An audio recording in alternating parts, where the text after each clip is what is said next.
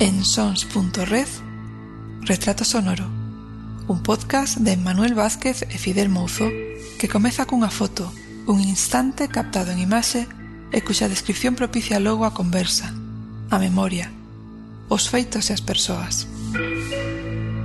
Traemos este podcast o ti Martiño Meixeu sobre as cousas do comer, dos animais vinculados á vida diaria nestes pueblos, e algunha cousiña máis, por exemplo, sobre as tarefas agrarias, e sobre todo, se te das conta na súa escoita, como a vida, fundamentalmente, xiraba ao redor do pan, desde a sembra, a sega ou a seitura, a malla, ata o cocelo. Este podcast chamase Verás, verás, que te vou a contar. É un serial de retrato sonoro para Sons Podcast e a voz protagonista é a de Martín Gordo Mostaza Home centenario do lugar da Teixeira en Hermisende, provincia de Zamora. Comezaremos hoxe con Martiño falando de algo que xa escoitaches nalgún capítulo anterior Subir as vacas á serra para que pastasen no verán e vixiala para que non viñese o lobo. O sacrificio que comportaba ter estes animais nas casas é o que é ter unha vaca de a medias. Escoita Martiño. O podcast está editado por Jordi Mirindo. Os vídeos curtos que ves nas redes sociais escollidos editados por Emanuel Vázquez. A voz que escoitas cando non fala Martiño, por exemplo agora, é a de Fidel Mouzo e a da entrada e saída do podcast de Lorena, do Macai en Twitter. Logo nos escoitamos.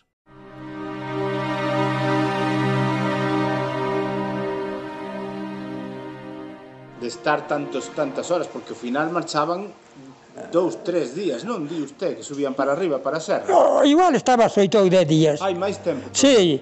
E que facían relevos para buscar a comida? Gustábanos eso, a, a comida, pois quedábasle cas vacas a dous ou tres de, que subían e abeixaban, subían nos a merenda e a preles, e a polo día estaban cas vacas tamén ali, e a para outro día, o mellor beixaban outras, se querían quedaban aquelas, e eso. pero por regla general, a nos gustábanos aquilo claro. de dormir na, na serra cas vacas. Eu dormí moitas veces, incluso eu solo. Sí. Chegar e, claro, hoxe non vas, pero, oye, mira, quédate cas vacas, e maña vais, dice non casa má, sube unha merenda, quédate cas vacas. Claro. Gustaba. Pero ao final solo era vixiar as vacas, non? Non, non había outro traballo que facer ali arriba. Non, ali nada. Nada, solo era vixiar as vacas. Guiar as vacas, ibas tras delas para este pueblo, para aquel pueblo, pero ya non tiñas máis que, que estar ali coelas, que non viñera o lobo de noite, ya eh, podía te se paraba tome un bicho e igual to mataba. Claro. Si, sí, eran dos outros lobos. Pero... E despois pola noite como facían para... Agrupábanse as vacas todas xuntas? Eh, as vacas había un polo, había ya yo aún. Ya, aquilo era a dormida. Ya no medio do polo está o que era a choza. Chamábamos la choza do vaqueiro. Ajá. Porque aquilo estaba feito co fin de que no mes de maio subastábase. Chamábamos la vacada tú tiñas, por exemplo, sete vacas, tiñas tres mansas ou cuatro, e a tiñas as outras todas eran bravas, e a, o que te conviña era ter pouca fazenda aí abaixo para que os pacilgos e o, as fincas que foran pastizales boterán que comer para as vacas de traballo uh -huh. para telas aquí. E a cousa vin subastábase se a coño, pois vou a subastar a vacada este ano. E contaban a fade a ver quantas podías votar tú a vacada quantas eu, quantas a, outro que quixera botar vacas a vacada. E bueno, agora hai 100 vacas de vacada. Quen posa na vacada? E posaba na vacada cos meses de junio a mitad de maio, que era cando surgía por mitad de maio, hasta o día que se baixera a último carro de pan, que era palla cando viña, farían as aceituras, había que traer a, o, a palla, as medas que chamábamos, traías, cando se baixaba o último carro de, De eso, deixabas a vacada ya, terminaba o tempo de vacada. E a vacada, pois, tú só estaba lá en 100 minas. Aquelas 100 minas, pois, repartíanse entre as cabezas de ganado. Puñalas a, a mina, calculabanle, por exemplo, non sei se eran 15 cuartillos, de dividirse de esa forma. Dividíalo os, os cuartillos que sumabas eh, eh, o, Eso, entre cabezas de ganado. Tú tiñas cuatro cabezas a tres cuartillos, pois ya sabías que tiñas que pagar 12 cuartillos. E por regla general sempre se daban abundantes. Ya, estaba esos tres meses. Él, a familia, se encargaba de levarte a merenda cada dous ou tres días. Levabate a merenda e a, a, a roupa para cambiarte. Igual baixabas un día ao pueblo que daba el cas vacas polo día e a noite volvías tú, por co mellor a, me, a merenda igual te subía a muller e a muller ya non era tan fácil quedar sola, aunque había, que hubo anos que subastaban elas, hubo aquí unas, eran tres irmás, subastaban e ela estaba acabada e aquela andaba os tres meses unha na serra. Uh -huh. Eran as que, que tiñan valor. Claro, claro. Pero eran paseos largos, non? Sí, sí, eran... sí. Non, é, non se chegaba ao millor ida e volta, non era unha hora, era eh, moito máis. Non, non, non. No. Era largo, non? Era, o tempo era largo. Claro. E, a tres meses na serra... Que as vacas eran poucas as que había en familias porque daban moito traballo en comparación con outro tipo de ganado. É así ou non é así? Era, era pouca. Era, non? Había, no, o mellor había veciños que tiñan unha vaquiña. Tú tiñas unha vaca, e, claro, unha vaca só non podías traballar. Entonces, ibas a andar un que te podía facilitar o diñeiro E eu necesitaba unha vaca da medias, chamábase.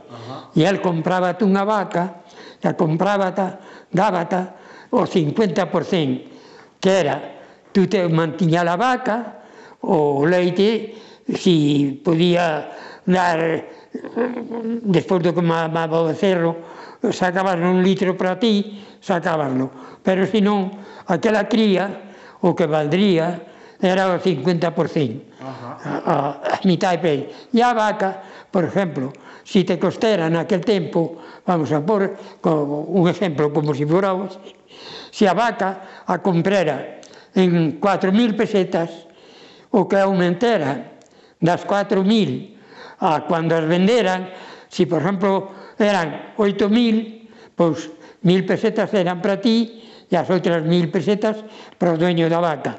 E a vaca sempre era do, do dueño dela, do que la comprera. Do que a comprara. De... E eso. sábana, o tempo que a tuveras, comprémola en 40.000 en 4.000 pesetas. Ganáronse 2.000 pesetas, 1.000 para ti e para min, e outras 1.000 para min. Perderonse 2.000, houve que a vender en 2.000. Pois tú perdes 1.000, e eu perdeu 3.000. Claro, claro. E a vaca volvía a, a rei, pero o que veixera, pois, era justo que fora tamén o 50% igual. Xa, xa, xa, o sea, sí. que a persona que se encargaba de comprala, compraba, pero despois... Comprar, el pagaba era... tabaca a ti, a quen na, a, o que a compraba era o que a tiña. Directamente a mão era o que tiña a vaca. Xa. Compraba, ta, el pagaba ta, ta a ti, e tú ibas a fazer cuentas co dueño da vaca, e, bueno, 4.000 pesetas son da vaca. Claro. Ahora, houve 2.000 pesetas de ganancias. Toma 1.000 e outras 1.000 e aí te queda a vaca. Claro. Que houve 2.000 pesetas de, de pérdida. Eu perdo 1.000, toma, e tú perdes outras 1.000 que te queda.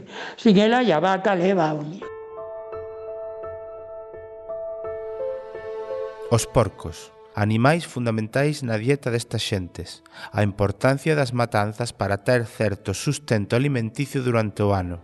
E tamén falamos de arrobas, pero non as dos correos electrónicos ou dos alias en Twitter, non. Neste fragmento, ademais, pensei que chegaría unha tormenta das que temos falado xa con Martiño. Escoita, escoita tamén sobre as castañas que comían as persoas e os porcos. Permítame que che informe que en esta contorna da Alta Sanabria hai unhas castañas estupendas e que se consumen e saen a moitos países do mundo. Todo un negocio nas primeiras datas de outono, pero que toda esta xentiña nota nas costas para apañar non hai traballo tan mal agradecido. Para ir a traballar, pois, cando iba cos, cos animais sí, sí.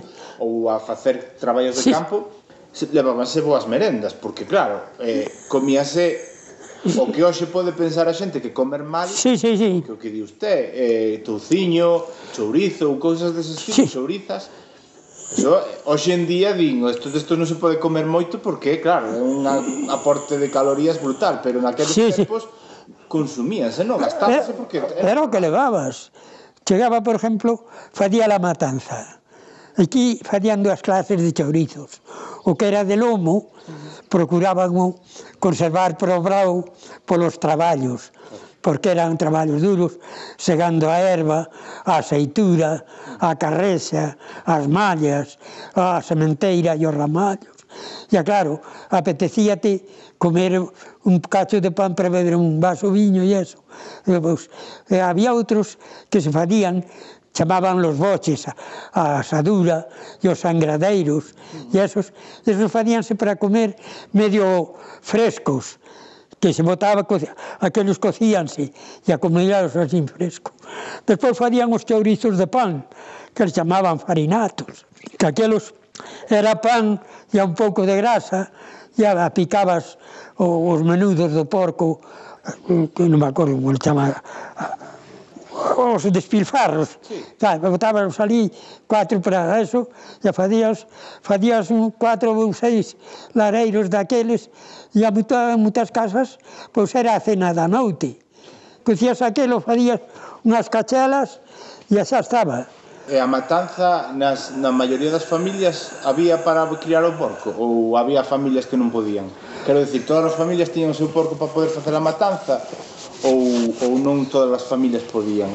Ou noutro, noutro extremo que houbera familias que tiñan que matar o mellor dous porcos porque un só o mellor non chegaba. Aquí, por regra general aquí dos porquiños mataba casi. Había tres ou cuatro familias que só ma, mataban un porque máis un ya ya ya ya, ya dos máis ruis porque é eso que decimos había pouco que donde de tirar para dar los porcos pero os demais os que era así un pouco significados ya de medianía para arriba, catro porquiños terciados entre 14 ou 16 arrobas cada un, pois ya dar, pero dous porcos era o, o término medio. Pero eh, eu sou moi ignorante. Sí. Cando di 13, 14 arrobas, cantos kilos son? A, a arroba calculada 11 kilos e medio. 11 kilos e medio. Sí, arroba 11 kilos e medio. porcos grandotes. Sí, sí. Mira, nós tuvemos un porco que seguramente foi o que máis pesou en todo por aquí que me acordo hasta o ano que, que tuvemos. O ano que se licenciou meu padre, que va descanse, o ano 1932. E chegou a Zamora e había un mercado de abasto, digo, de, de ganados, E coño, cando vi un laraguito que tiña o fuciño moi curto e a que, era, que le gustou, que le chamaban a raza vitoriana. E agarrou e a comprou aquel porco. A xente aquí, pois tens que deixar para castizo, tens que deixalo para castizo, que para castizo era o semental para botar la, as porcas. Bueno, pois, deixalo para castizo. Cara, desde logo, era unha, deu un crecer en crecer, que Trouberon porcas el de Castromil, de San Ciprián, del Misende, de Castrelos. Davante, por exemplo, nos os de fora non le querías, non le cobrabas a nadie. Aquí cobrabasle porque cando tú tiñas, tamén tiñas que le pagar o, o que tiña o costizo. E naquel tempo, aquel porco viñan, e a, non le cobrabas, pero pagaban máis, sí. porque que facían, como tiñan que deixar aí que a porca cuatro ou seis días, para eso, pois traían un saco de pan. O sea que te cobraba, cobrabas máis que se si le cobraras, claro, ya non le cobrabas. Bueno, pois aquel porco, o para o ano siguiente, ya non podía ser semental porque non podían coer as porcas. Ya chegou, pesémolo, e a romana do pueblo, solo facía 20, 22 arrobas. E había outra que tiñan aquí os veciños que facían facía 11. E a cas dúas, cas dúas romanas non, non deron o peso, ainda, ainda pesaba máis que unha, uns, unhas 32 arrobas le botaban, uh -huh. largas porque, ya digo, non, uh -huh. non daban as pesas para Pero, pero, pero entón, canto dixo que podía chegou, chegou ese porco a pesar? 32 arrobas. Dios mío. Sí. Será, si, si cada arroba son 11 kilos... Que 11 kilos e medio. Que, mira, o día que combatemos, o día da matanza, pois iban, do tempo de meu irmão, iban tres á matanza. Un era primo, o outro era eran amigos. E a miña abuela, que en paz descanse, non querían que co colleran a bruta, para, que eles querían ter a valentía de que o mataba, de que o sujetaban, porque como era tan grande, pegaban unha fuciñada e a que tiraba. E claro, eles querían aquilo, e a puderon máis que miña abuela. Ao fin, leveron ao banco pero que leveron o que dixo miña abuela. Co aquilo tiveron que tirar o, o, o porco, non sei como se retorceu, sobre unha pata de atrás, que partiu a pata de atrás.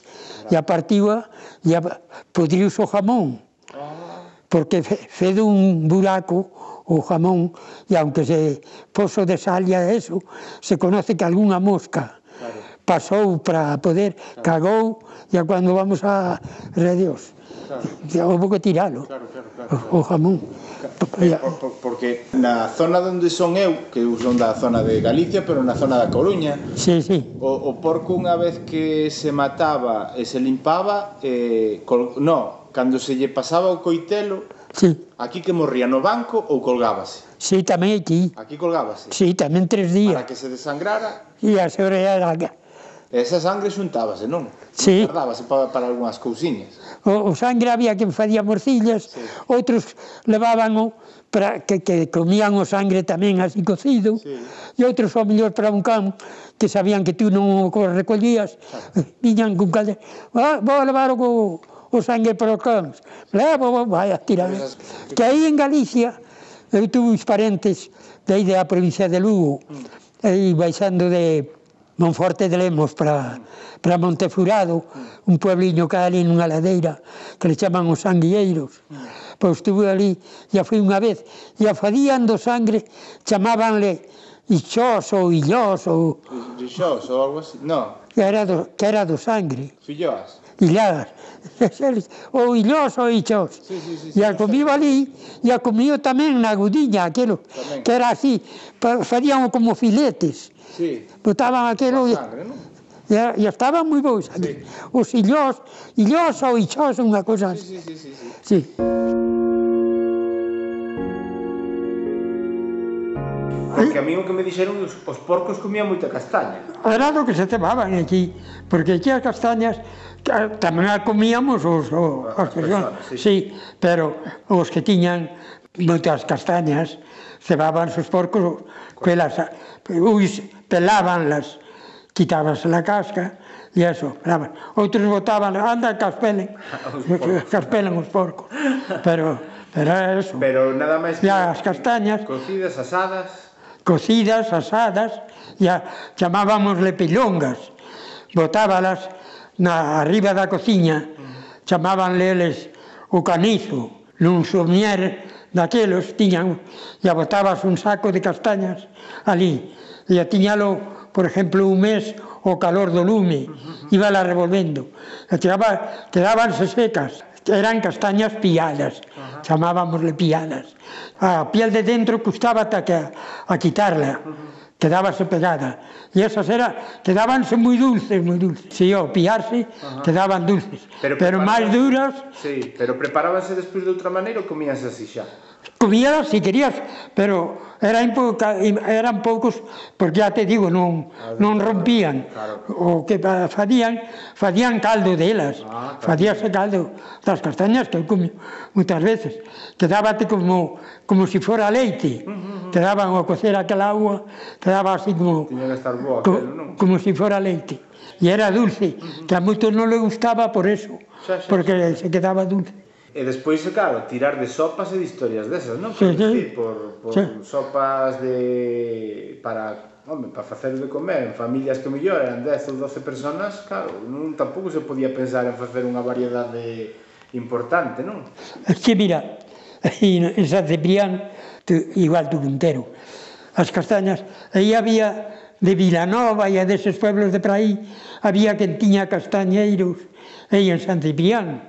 E a, cando viñan a apañalas, traían o carro. E solían traer ao millor unha caixa de sardiñas e a cambiaban as sardiñas polas castañas. E a, que facían os mozos? Collían as castañas dos castañeiros deles que tiñan e a botaban as no, no carro. E a todos os mozos, creo que o que le farían, íbanselo ao carro e a, que roubaban as castañas e despois iban a dar as castañas deles mismos polas sardiñas. Acórdome iba a Castrelos, que eu tiña castañeiros ali, tiñamos, e pasaban os de os daqueles pueblos que viñan por aí co carro, tiña, non había ainda carretera. Iban por ali arriba, e os de Castrelos, mira, xa van os de Vilanova cos, ca, cos castañas que le deixeron os do barrio. Levaban as sardiñas e regalaban as sardiñas. Imos agora escoitar sobre os traballos no campo, sobre todo a seitura, a sega do pan, do centeo. Arredor destes traballos do pan podería facerse un podcast exclusivo porque implicaba moito traballo, moito tempo, incluso coa contratación de xentes alleas ao lugar para reforzar a man de obra. Esta man de obra proviña de Portugal. Imagina, xente que tiña pouco dándolle traballo a xente que tiña menos. Esta man de obra dormía en fornos, cuadras ou pallaregas. Seguimos con métodos de traballos e as labores que se facían en común. Fai pouco falaba con alguén sobre as colaboracións das persoas vinculadas ao agro. A concepción comunitaria era moi fonda. Un exemplo, as mallas e o método da tornaxeira. En estes cortes, escoitas a Martín falando de cocer o pan nos fornos comunitarios e como funcionaban. A súa paixón por levar sempre unha codia de pan a que botar man cando había fame ou non a había, por lambereteiro. Sí, sí. Era, eh, non tiñamos outra outro medio de vida que a agricultura. Claro. Aquí chegaba, por exemplo, en abril. En abril chamábamos la de crúa o levantar a dar la primeira arada a, as leiras que chamábamos, eh, a primeira. Viña despois, en junio, chamábamos la vima, alicabas máis por riba, co fin de matar la erva, e eso. E despois ya viña en setiembre as sementeiras. A seitura? A seitura. A seitura aquí viña a ser sobre o 20 de julio, era para esta folla era, bueno, chamámosle folla para ese lado de aí do pueblo, eh, sembrábase a un ano e para outro lado sembrábase para outro co fin para que, que, descansase, ¿no? que descanseran. E a presta eh, solíase chegar unha semana antes porque é máis débil a terra, uh -huh. é máis floxa, como decimos. E para aí sosteníase oito días máis que para aquí. Uh -huh. Pero Así todo, San Ciprián e Armisende xagaban casi sempre un, unha semana antes que a nos tamén. Ah, sí. sí, como era máis, o terreno máis quente, mm. máis eh, viña antes a seitura, oito días ou así, era seguro que, mm-hmm. que se empezaba a seitura. Claro, era un traballo duro a seitura, non? Puf, sí, sí, sí. Era moi duro, porque ademais Me... Eh, eh, era unha época xa con un certo calor, con, Mira que, sol. O romper o día as viñan aquelas obreiradas de Portugal. Sí. Viñan aí, que era, era un crimen que algúns ya traían cando viña eso dous meses de cegas, según eles decían. A ti decías, bueno, pois eu arreglo me teño para tres días, con tres obreiros teño bastante. Pois ala, colía tres obreiros, ibas a dormir a unha pallarega os metías, uh -huh. que era máis peligro que se levabas a unha casa. Pero bueno, era así a vida, ya non tiñas donde, donde dormiren. Claro. O romper o día, ala, camiño das leiras, ya todo o día cos morros metidos no, na, na fouce e tal. Que, acórdeme, en San Ciprián, o mellor ya do Puntero, había un, un que le chamaban o tío que era un home moi alegre, e tiña un fillo solo, e era un dos capitalitos que para ele vivía moi ben. E a contou a mí unha vez, era moi célebre. E o padre ese do como era o máis rico de, de San Ciprián, que tamén era dos do puño, estábamos en el Misende, ali en casa dun que le chamaban a Maragata, e era tamén vísperas da, da seitura. E a, como o padre do estaba caramba, ah, eh, dice que cobran a 12 euros os oitureiros, xa, xa, de onde van a estar 12 euros? E como tiña moito, pois claro, que tiña que levar sete ou oito, levaría, ou sei, eu, e o home, aquel era así moi alegre, dile, carallo, cálate, que ainda non te pedí nada. Eu tens medo que te vou a pedir a ti. Ainda non te pedí nada. Tal, vai, por nada. Contou a mendice que ele unha vez a fouce non me, viva, non me gustaba. Ya, ya todos andaban por ali a seitura e eu ainda non empecera. E ya está, o carallo, marchanse os obreiros todos. Eu estaba ali no medio do pueblo, cando así unha tardichiña, parece por ali un obreiro Coño, este quere chegar, ora quería. E como quer gañar? Ah, como andan por aí os jornales. Bueno, pois veña comigo. Fui, leveio a casa, dejar a merendar. E acabou de merendar e dizme, ora non tai por aí algunha leira sequita para gañar por lo menos para a merenda. Non se abure, deixe, Ah, leira dixo, non, eu quería gañar para a merenda. Bueno, pois quere, vamos a, teño unha aí cerca, para un é moito, pero digo, chegamos nun cacho, e, ali donde o cementerio, naquel alto, por ali debía ser. Dicía, teña unha pared por un lado, e se le veio ali, dice, mira, a leira é esta e esta. Ponse a segar, e eu poño ali a segar tamén, e vai a dime. Oh, o patrón, patrón, Dice, que vas? E você non segue. Coño eu, por aí que estás bordas. Non, você non segue. Você subas á pared e, e grábeme. Você grábeme lá. E tal. E caralho, estaba deseando ouvilo, subo má parede. Ei, caralho, ei, obreirinho meu. Ei, obreirinho meu. Ei, caralho. E era unha leira que aquelas dos horas dábale para tres ben. Dice, de, a mitad do pan tirou, porque variaba a palla ali, pero a chegar eu digo, esta vez, dice, cando viñan os outros obreiros, tiña a maleira segada e atada. Dice, pero farteime de gritar na outra parede. O home que cada vez que gritaba, era moi célebre aquel tiempo. Sí, sí, sí. Eh, creo que moitos dos que viñan de reforzo de Portugal e tal tiñan que dormir nas pallaregas ou por aí, non? Nas pallaregas, non monte todo. Sí, non? Eh, ah, eles já o sabían tamén. Claro, claro. Chegaban, acababan de cenar, os homens, claro, querían ir logo á cama porque era o vivir deles. A pallarega e, e a leira. Todo o que paraban era mentres comía. Claro. A mediodía botaban unha siesta, eh, tres horas, dez horas.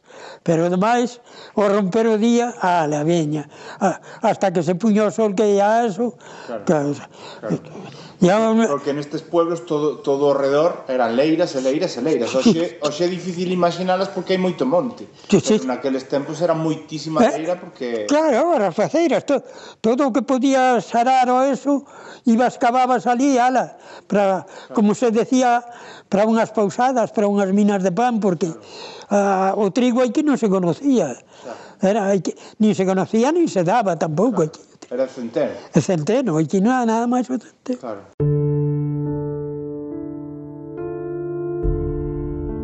Sí. E cando, cando me decía ahora da, o das bouzas, o de roturar os prados para, sí. para dedicados ao centeo e tal, sí. ata fai moi pouquiño, relativamente, usábase o arado romano. Sí, sí, sí, sí. O, do tra o dos tractores é relativamente reciente.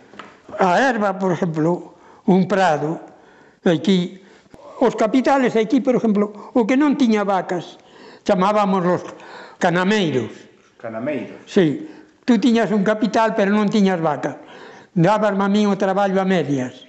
Eu traballaba o, tra o capital como se fora meu, traballaba ao medio, collía cuatro carros de erva, Dous eran para ti e dous para min. Collía un carro de patatas, medio carro para ti e medio para min. O mellor deixabasle a él unha huertiña que la traballabas para que tuvera para os pimientos, os tomates e eso. Estercabasla, traballabasla igual, uh -huh. pero aquilo era para él. O que él fadía, aquel era para él. O demais era todo o 50%. Uh -huh. E as contribucións eran o mismo. Uh -huh. Despois había traballos que eran ya compartidos, que era como a malla. Tú acarreabas logo o centeno, a palla, pero o día da malla tú tiñas que pagar a mitad da malla os gastos da malla, se era a máquina o que se gastera. Gastouse tanto en viño, gastouse tanto en pagar a malladora. Tú pagabas a mitad e outra mitad. Era, era Pero eran traballos que se facían en comunidade, non? É dicir, participaba moita xente. Sí. Cando había mallas, por exemplo. Sí, os que tiñamos a, a, a recolección da medalla, da, da malla, tiñas unha meda. Había 30 me, ou sea, 20 me, medas, chamábamos unha meda, ao conjunto que recollías de, de palla, de grau. E eso iba unha eira. O día da malla, as airas, por exemplo, eh, chegaba Ya, éramos 30 ou, ou éramos 10 na Iaira, xuntábamos esos 10. Uh -huh. E as fiquerías viñan tamén os de outra aira, e a chamábamos la tornaseira. Eu iba a malla túa, e tú tiñas que vir má miña, claro. porque claro, eu solo na malla non facía nada, tería malla para medio ano claro. mallando. E así desa forma xuntábamos casi todo o pueblo, porque un porque era da familia, teño que ir á malla, sobraba a xente porque sobrábamos a máis da mitad da xente nunha malla, por eso de andar todos xuntos. Claro. claro empezaba no cimo do pueblo, un ano empezabas oh, oh, no cimo e outro ano empezabas no fondo. Ya, o, mira, non te podes ir á malla porque teño que fazer. Non te podes sobra xente. Claro. Ya, tú, por eso o día da miña si, íbasmelo igual non, non había interés ningún. Sí, sí, sí, sí. Facías o traballo, diríamos, mancomunado. Eran moitos os traballos que se facían desa maneira, non? Como sí. se lle bueno, no, desa maneira, desa maneira só se facía eso. Só a malla. A malla, sí. Agora, eu levábame ben cun veciño, e eu dixía, coño, pois, mira, vamos a andar xuntos no traballo, está, non? E faría no traballo entre dous. Pero eso así era un par de, de, podía ser un par deles no pueblo. Uh -huh. O demais cada un o seu e a... Fornos eh, os... veciñais do pueblo ou os había particulares? Non, non, eran... Por exemplo, aquí tiñamos tres fornos, en que, nos, algúns tiñan nos tres, outros non tiñas. Pero tú, por exemplo, no forno do que tiñas, tiñas 10 ou 12 días, ese días era teu forno. Era teu pero cocían todos. O que tiñas que levar na, en cuenta era quen te pedira agora, que te podía para despois de ti, para despois do outro, claro. para que non se embarulleran claro. a amasar, que estroperan unha masa. Claro. Me ibas pedir al forno, pois mira, de fulano vai que tócate detrás de fulano, e a viña aquel detrás do outro e así, e aspois outros tres ou cuatro días eran doutro, outros oito ou nove doutro, estaban así repartidos no forno. Pero para unha palabra que aprendín en San Ciprián era ruxalos, non? Sí, sí. Ruxa, ruxalos, eh, é? Ruxalos. Pero o ruxalo que era. Ruxalo. Prendía... Poña lo que, que quente. Metía a leña ali hasta que se... Non lle daba tempo a enfriar. Viña hasta que se puña, chamaban la paliñeira, a, a boca do forno, a tapa que viña por arriba, mm. hasta que viña a quedar blanco de que estaba roxo o forno. Pois aquilo, cando chegaba ali, xa estaba roxo o forno. Ya a barrelo para meter o pan, ya eso. E, e canto tempo podía tardar un pan en cocer? O, o pan de centeno aquí solía ter eran pais de 7 ou 8 kilos. Fadías, fadías uns pais bárbaros. Claro para que porque o centeno sosteníase moito así eh, en, para poder comer. Non era como o trigo que en tres ou cuatro días que puñasete duro ya para o campo, defendíasete mellor para merendas o, o centeno, o centeno. centeno. E entonces ese pan solía o centeo telo dúas horas. Uh -huh se facías bolos dun kilo, a mellor para de aquelo... Para eh, máis rápido, non? A media hora ou tres cuartos de hora tiñalo cocido, claro. pero outro tiñas que... Claro. Que é mellor, aquel pan ou que se fai hoxe en día? Sí, sí. Era mellor aquel pan, non? Sí, sí, sí, sí, sí, sí. Era mellor. Era mellor. E o sabor dese pan non é o de hoxe. É, é o pan de agora non o podo ver, Nada. porque é, é masa. Claro. E vou te contar que a min polo pan conocíame todos. Eu sempre fui mal comedor. En asunto de carne e a eso, eu o touciño, mentres tiña algo de freba que era abaixo a panceta, co, comía, pero así que tocaba que era ya solo touciño, eu ya non, non me loaba. Pois eu iba cas cabras, por exemplo, pois tapor o, o, o último, ya, ya, despois falta o primeiro os pais de trigo aquí eran de 2 kilos. Eu, para mí solo, levaba dous pais. 4 kilos. E levaba medio para os cais. E eu, se levera, en vez de dous, levera seis, comíos igual. Mentre estuvera pan, eu non podía tirar máis pietas. A terceira, a terceira, non, para mí non había a decir, ya estou ben. Eu pan... O pan estaba ben. Ya, ya cando estaba aquí no pueblo, que é o que te quería decir. Eu chegaba ás tardes, o mellor cogías un cacho de pan e un bocado de, de touciño, o que le cocía o touciño, eu collía a, a panceta aquela ou un cacho de chourizo, o, o que era. Pero eu nunca collía o chourizo nin eso. Cortaba unha codia, como le chamábamos, para, para eso, e despois cortaba outra e a puñá por riba. E aí iba cortando, e cando iba para a taberna para beber un vaso, de mira, ya vai o Martín, co pan ya o tociño. Pero pan, mira, estuve cuatro anos no exército, ya non comí unha sola vez con pan. Nada. Cando me viñan a dar a comida, ya os bolos donde estaban ya, ya os caguera, creo. Eu pan, eu pan non o podía ter, claro, mentre estuvera pan, Xa non facía falta outra cousa. Non, nin, nin traballar, nin de moinos. Xa, xa, xa. Tal, veña, comer, comer. Nas zonas altas existían os neveiros, reservas de xeo logo do inverno que duraban case todo o ano. Para que? Por que son tan necesarios estes neveiros? Que está a cambiar no clima para que vayan desaparecendo? E, e o, o que me fala dos neveiros, eh, aquí, o, outro día, cando estábamos aí na, na porta, despois de falar con usted, falaban de que hacia aquí arriba había neveiros que aguantaban casi todo o ano, non? Sí, aquí na serra chamamos Lombo Rocín, pois que dá unha montaña que habrá un desnivel pois, de 70 a 80 metros.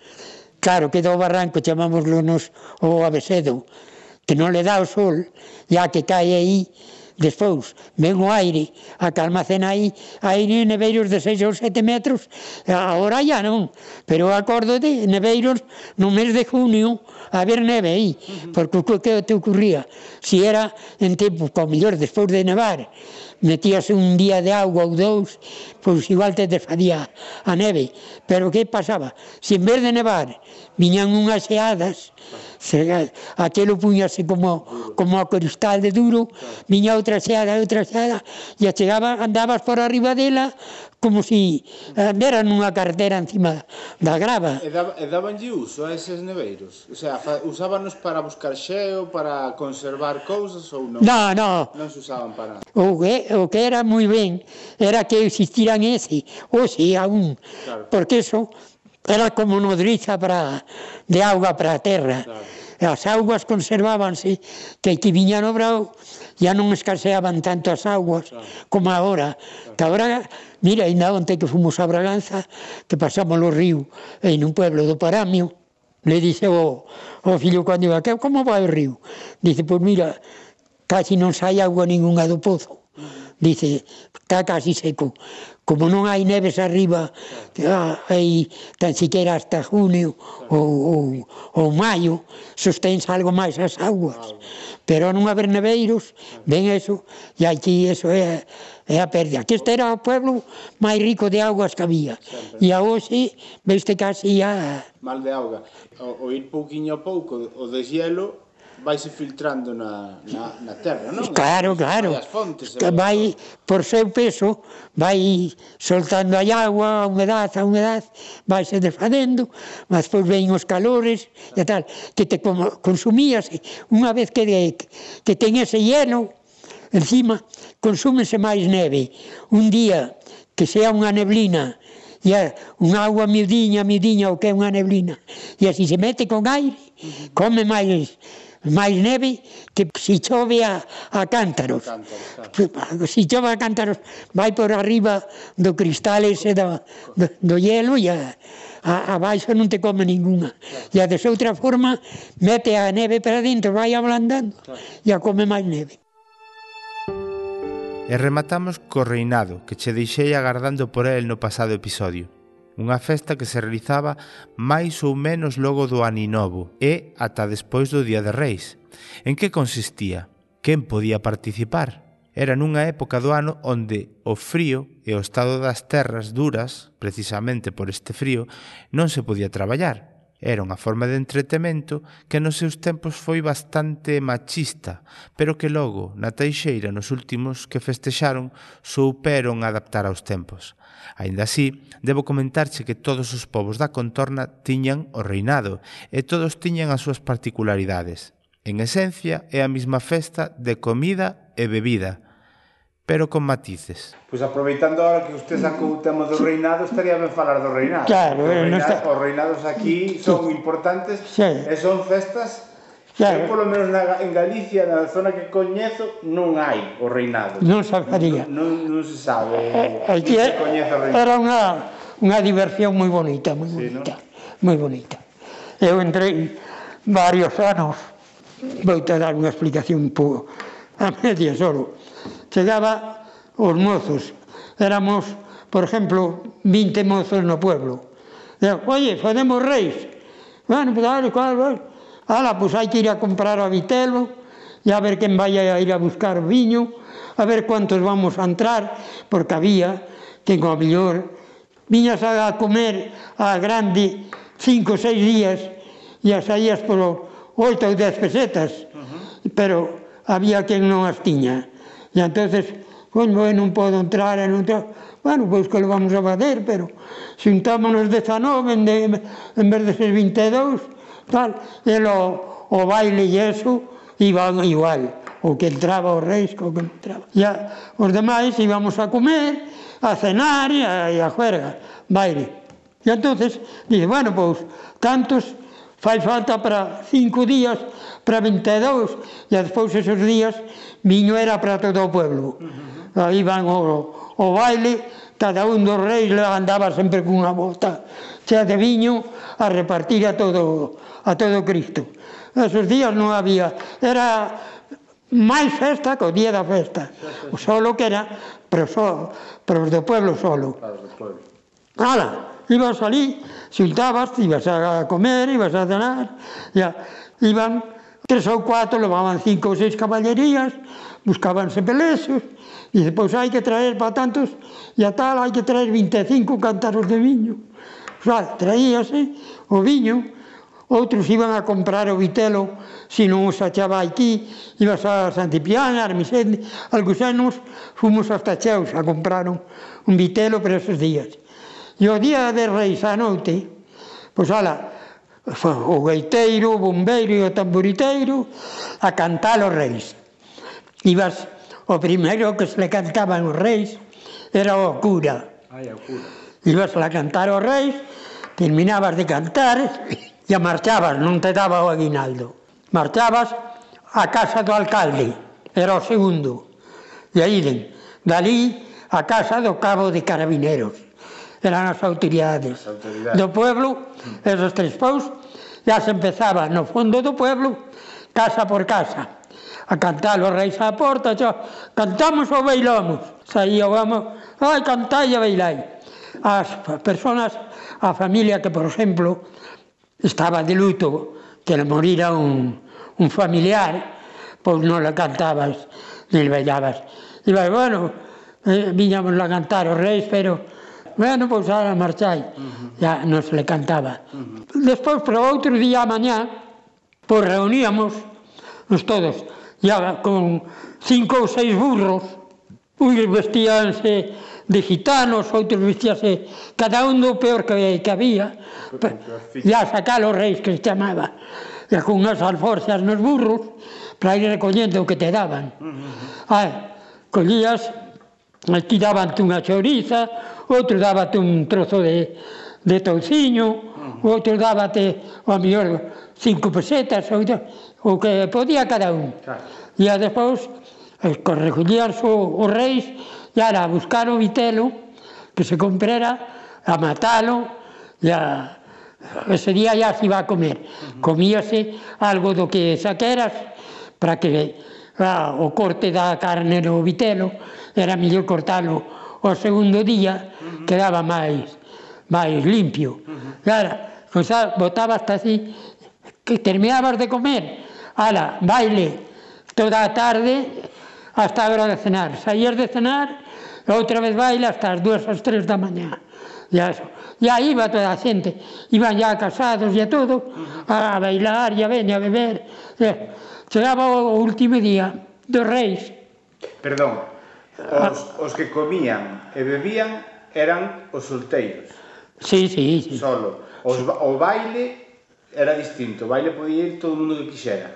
O baile iba todo. Ya, si quería entrar algún sí. casado, tamén os reis tamén entraba. Ah, podía entrar. Si quería entrar, eso, de, oye, pues, se, sempre entraba algún, uh -huh. que era así máis farguista, e non vivía, coño, eu tamén vou entrar. Pois entraba, e era un mozo máis, pero caso. E o último día que se terminaban os reis, pois, despois de comer, saíase, porque un dos eh, elegíase o rei e a reina. Ah, os dous. Un era o, o, no reinado anterior, pois quedaba o rei era o que organizaba todas as bailes durante o ano, as cuentas dos mozos, Pois era o que admira, como un administrador. Mm, tocaba. de nada, porque non había, pero, coño, vou saber o que dixo o rei, vamos a asustar oxo o gaiteiro para to, que faga baile, bueno, pois saber o que dixo o rei, xa va, e eso. Pois ese día, último día, elegíase o rei novo, que se chamaba, votabas a favor de, o que tiña a cara un pouco máis finiña, pois era a reina. Ah, vale, vale. Era a reina. O sea, a, re, a reina era un home igual. Si, sí, era un ah, do, ah, do, do, do reinado. E o rei tamén. Xa, xa, xa, xa. E era o rei vello e a reina vella. Uh -huh. E despois eran os que se elegían, era o rei novo e a, e a reina nova. E claro, saías a pedir Viñas co rei, co rei vello, viña un tío lá collidiño e atraía unha bandera eh, que como que sustentaba o poder. Despois o rei novo e a reina nova esperábanos aquí, pero regresar faríase aquí de diante da, no, da nosa casa, que xa do outro lado é onde eu me criei, já era a nosa casa e que era a plaza que había, e que saía o rei novo e a reina nova, dai o rei novo viña cun cabalo e a reina nova tamén, uh -huh. en outro, e a, o rei vello e o rei novo cada un seu, con seu cabalo. Uh -huh. Chegaban, saludábanse, e entonces para ver formaban unha batalla entre os dous. Ah, sí. para, para quitar a bandera, para destronalo un collía un mozo as bridas do cabalo do Rei Novo e outro o, o da vella, e a veña para aquí un para ali, e botaba a mão, o rei vello a sostenerse, hasta que daban cuatro ou seis a xente a aplaudir, e entón, hasta que o, rei vello, pois já cansado, collían e tiraban o do burro abaixo, e aí era cando le entregaba a bandera o rei novo. O rei novo. Saía no, de... era un paripé, eh, non? Eh, Quero... Quedera derrotado. Claro, pero era un paripé. O rei, o rei vello tiña que deixar o reinado sí ou sí. Claro. En favor do Luchar rei. Luchar os deneras hasta ao trono. Pero non eh. había, para ser rei, rei novo, non había ningún criterio? Ou caso, no, no, no, no. Ah, era to, o que... Pero aquilo era a broma. Aquilo... Era a broma. Todo. Ia, ibas de rei que as mellores prendas que había no pueblo eh, sacábanse ese día. Ah. Para o rei vello, para, para a reina. Sí. O que tiña un traje, eh, acórdome, que había aquí un guardia civil retirado, uh -huh. tiña o traje de gala da guardia civil, Eh, acostumaba a deixalo sempre para os reis. Co seu traje de gala, a reina, cois pendientes de unha, acordo eran como unha pelota de grande que viñera de Buenos Aires e decían que a muller parecía que eran de oro porque traían unha sería Pupulina, eh, creo eu, porque ora Dios me libra, eh, era, ya digo, como pelotas, donde va a parar, e a vestido, co, co mellor vestido que houbera entre as mozas, uh -huh. que As mozas todas tamén querían, o mellor parecía o que o seu vestido era o mellor, e non le valía, outros tal, buscaba. E aí iba vestida a reina nova, co mellor que tal. Ya vella iba vestida ya un pouco máis ajada, uh -huh. como vello, como, ya, o, o tempo de desgastar a roupa. Era moi bonito aquilo. Era bonito, non? Era moi bonito. Eh, eh, donde, as casas onde se celebraba as comidas e as cenas, onde eran? Era unha casa do pueblo, unha, unha casa que non estuviera habitada, Ajá. chegabas, a, e, bueno, coño, onde facemos os reis? Ya, sempre había das outras casas, coño, se non la deixera fulano, ou se non outro iba, oh, mire, queríamos fazer os reis, se, ya, no, Si podías, dicía, mira, ali etendes, tendes a retiráis aquelo que non estorbe, e a nos ali e fadías eso, e a na cociña, a, donde estuvera o comedor ou se pudera comer sin ir a outra parte ninguna da casa, ali tiñas davante, o mellor, un daba ta casa e outros para ter o viño e o vitelo e o que se saquera dos aguinaldos, pois tiñas tirado de outro veciño que para eh, recoller aquilo. Naquilo, pois sempre había outra broma que era unha broma que ao mesmo tempo era pesada porque facíase un, con picardía que eu ainda fide. Nombrábanse dous dispenseiros. Uh -huh. E chegaba a hora de comer, bueno, somos tantos, hai que partir tanta vitela, agora as patatas, as patatas había que as levar, cada un le tocaban un día. Ou o aceno, a, levabas unha cesta patatas. Para outro día ou outro, e así, en, en caracol, a roda, levabas a, as patatas. Eso estaba todo na bodega. E os dispenseiros tiñan a chave da bodega. E claro, había orgullo aquel de que tiñan a chave de que non le iban a roubar a bodega. Pero él sempre había unha forma de que se le roubaba a bodega. Xa, caray, a veces co iba collía, collías medio zanco da vitela, e ya sacabas como un pelexo de viño e a marchabas a escondelo. E as, como escondías, pois ao mesmo tempo tamén cortabas un cacho da vitela e sacabas un litro ou dous de viño pola broma e a marchabas a comelo a casa do outro, entre os dous ou tres que foran a, a roubar aquelo Cando iba o dispenseiro, carallo, que roubaron a, a dispensa, pois ten que parecer o que sea, pois tal, pois hai que ir a buscar a Guardia Civil, que isto que tal, que roubaron isto, roubaron un plexo de viño, e levaron unha zanca da vital ou a mí. Despois, desde que cansado da broma, pois foi fulano, pois hai que ir, ao, oh, carallo, vamos a ir, tal, porque o que o roubera calaba, e o mellor era o que se ofrecía para ir a buscar a Guardia Civil. Eh, e, pois hai buscar, hasta que o fin ya, ya ver, eso está en tal sitio, ya pasou a broma a buscalo. E, era moi bonito, era unha moi moi bonita broma. E despois, agora, últimamente, cinco ou seis anos, ou quizás algo máis, desto irá seus trinta e tantos, porque eu ainda que foi cando se empezou a fader, foi cando viñemos de, de Lequeitio. Ya eu con, se, con 65 anos. Ya entrábamos como ya marchará a juventud toda. Pois que? Carallo, os vellos temos que fazer reis. E entonces iban mulleres e a todo. Ah, abrís, abrís a todo o mundo. Estoy, aí iba a que quería, o que non quería entrar, mm. non entraba, pero os demais, por regra general, entrábamos todos como en familia, entraban mulleres e rapaces pequenos, hasta unha certa edad, oito ou dez anos, non se le cobraba, iban ca familia. E era moi bonito tamén.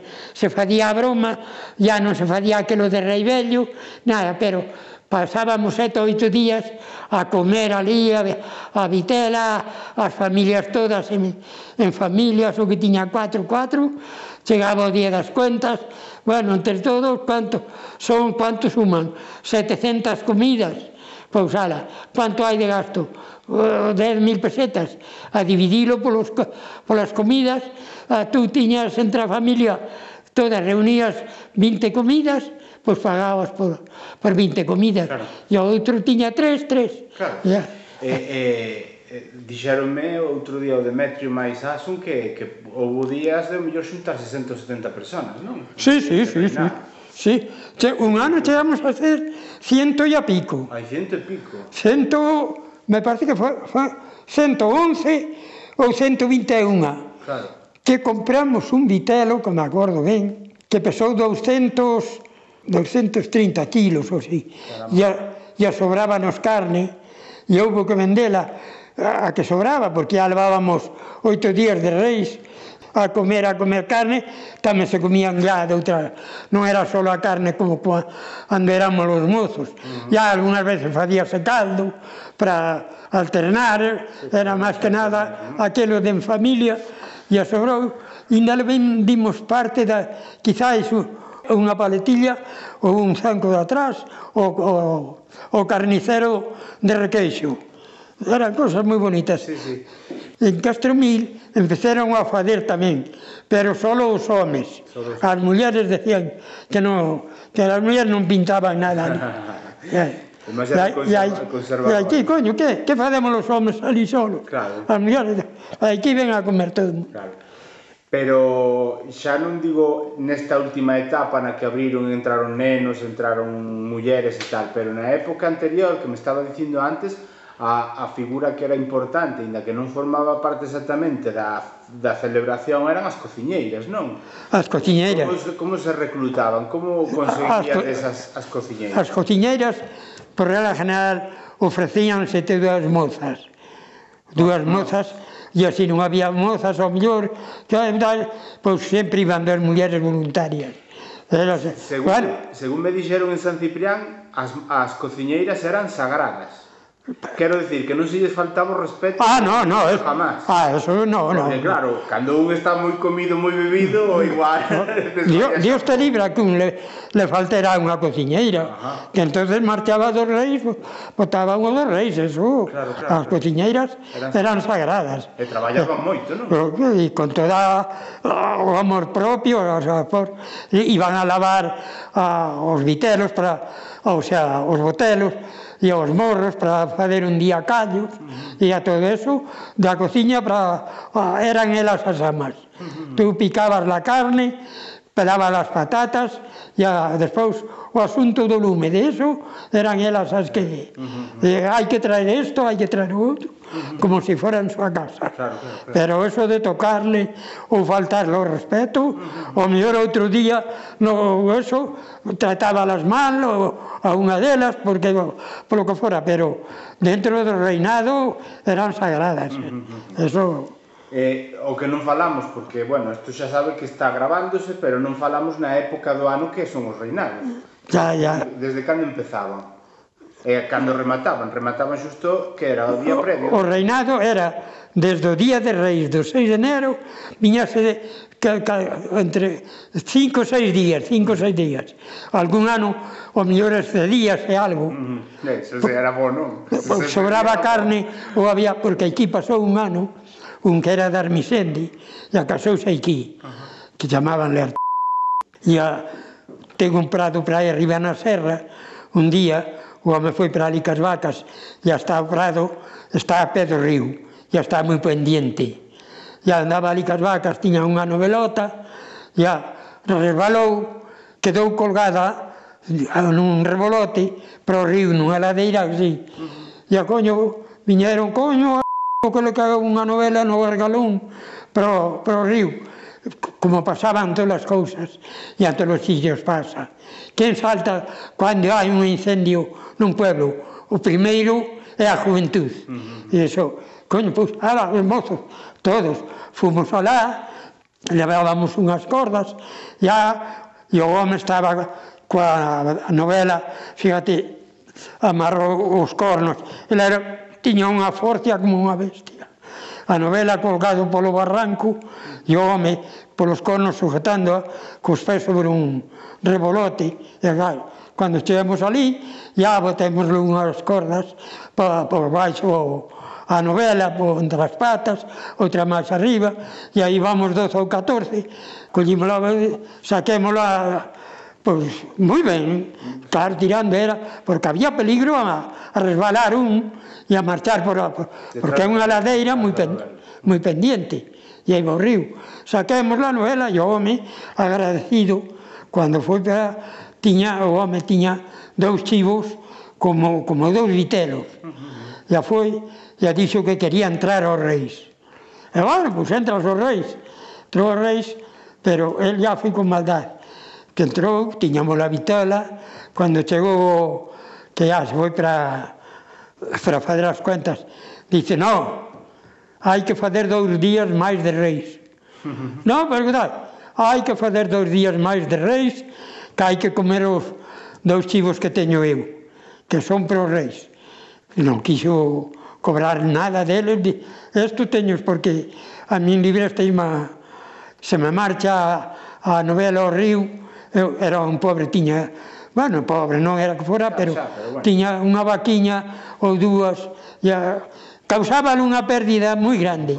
E O home dice, eso teño o seu preso e, a, e a, aquí matan só esos os chivos, Ya temos dous, dous días máis de reinado. Sobre todo polo que di usted, que, que foi o que lle sacou a papeleta foi a xente nova que a que estaba realmente disfrutaba dos reis, non? Sí, sí, sí. Do reinado, va. Sí, sí, sí. Rematamos xa este episodio 8 de Verás Verás que te vou a contar co ti Martiño. Recoméndoche que te pases pola páxina do podcast sons.red barra o retrato sonoro porque posiblemente na entrada deste audio número 8 teñas máis información que complemente algunha destas cousas que che contou Martiño en forma de fotografía sobre os traballos do campo, vídeos e quizáis tamén a ligazón a outras pezas en audio, podcast que realicei no pasado con xentes do lugar de San Ciprián del Misende falando especificamente do reinado. Ata o episodio número 9 deberás verás que te vou a contar co ti Martiño, que será, posiblemente, o derradeiro deste serial. Nel falaremos de fiadeiros, de lobos, de festas e dun pobo que tendo case todo o mundo referencia del, desapareceu fai tanto tempo que nin Martín, cos anos que ten, lembra que foi del. Ata a próxima.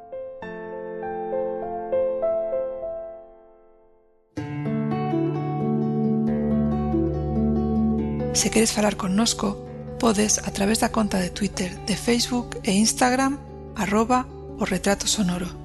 Tamén nos comentarios de sons.red barra o retrato sonoro.